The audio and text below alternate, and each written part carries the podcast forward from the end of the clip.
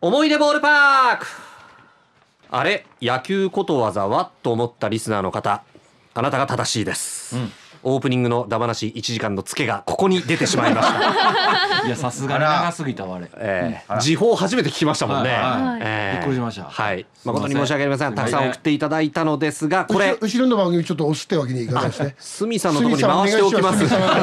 すみさんいお願やいし鷲見さんに呼んでいただいて。そうそう読んでいただいてなんやこれはとか言われながら はいあの次回以降パワーアップしてお送りしますんで、ご容赦願いたいと思いますすいまさて今日の思い出ボールパークのテーマはこの選手が出てくると嫌だなと思った選手、ということでたくさんいただきました奈良県柏市のラジオネームヘタッキーさんヤクルトの鹿島投手ですあーます左。島ね先発発表の時鹿島の名前がアナウンスされるとああ今日は負けかなと思ってしまいましたあ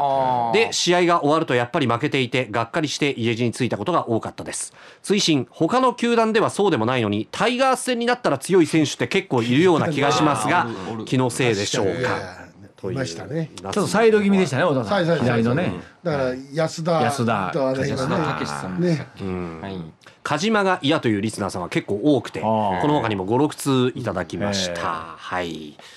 では続いてですはい、堺市西区のラジオネームカラスの子さんです。え阪神ファンとしては8年前ぐらいに広島にいたフェルナンデスという投手です。ああおっ入たれなー。ヨルダンです。ナックルボーラーで勝ちパターンでもなく敗戦処理の場面で中継ぎで出てくるんですが他のチームはボコボコにするんですがタイガースだけはなぜか打てなかったんですと 中でも金本選手は相当苦手だったという印象ですということですね。ジャレット・フェルナンデスですよね、うんえー覚ああえてますそうでした。はいあー覚えてますおったおった。えーあ本当にナックルボーラーでしたからね、あの何決め球にナックル使うとか言うんじゃなくて7割方本当にナックルボナックルばっかーりルなっんてでいう、ほぼナックはい、うんまあキャッチャーが大変そうだなっていうイメージはありましたけどねあー。はい。舞鶴市のラジオネームエレファントジュビリーさん。巨人時代に代打で活躍した大道選手です。ああうわーあの大きな体でバットを短く持つあの構え。はいはいはいコツンとライト方向へ弾き返してタイムリーヒット。あの1打席に集中するその姿勢は敵ながらあっぱれでした。ああの人がこう短く持ってるから関本選手もあんまり違和感がないっていうのはありまあーす。そうですめちゃね。めちゃ短かったですもんね。えもっとなんかや関ね。本よりも短く持ってえうるん、ででしすょよね。もうなんかあのインコースだか当たるんかなって言われるのねバットがもうこれ太くなりかけてますよっていうところま持持ってたようなイメージありますよねはいそうですね。バンとかどっちなんだろうね。でもあのでも代打の心得としてそのいきなりベンチ裏から、特に東京ドーム出ていくと照明に目がクラッときてしまうからいはいゲームが始まってからわざと一塁側のファールグラウンドで体をほぐして自分の出番を待つみたいな極意をへーインタビューで語っていたことがあってあああやることやっぱりやってらっしゃるなと思いましたねうん。はい、では続いてはい。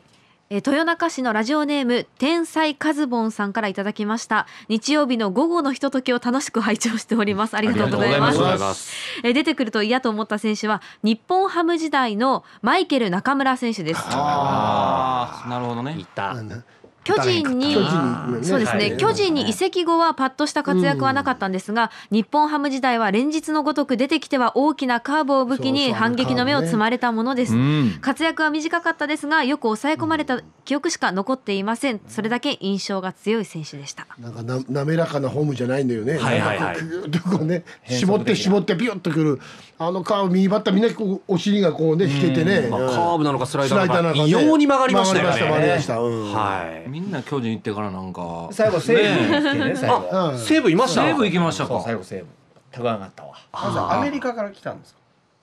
えいや違うや。ろ。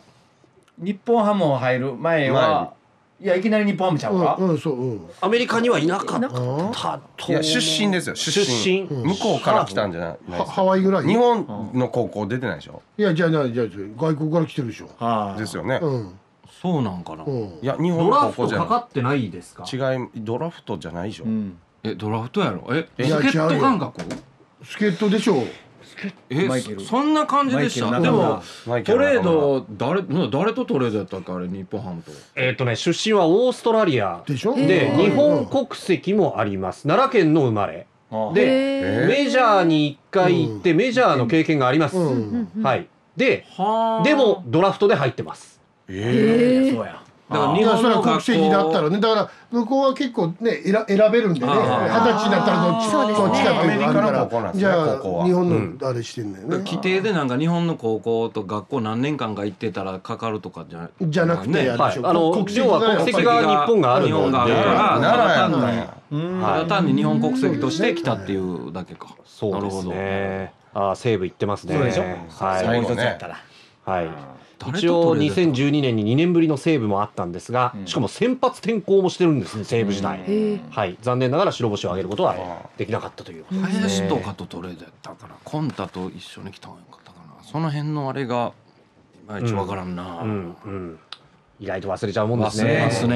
えー二岡林との交換トレードで工藤とともに読売ジャイアンツへ移籍。ああの工藤って足ねの速い子そう今そう中日のおる工藤そうあーそうそうはいそうはいはいはいそうそうかそうかなるほど、はい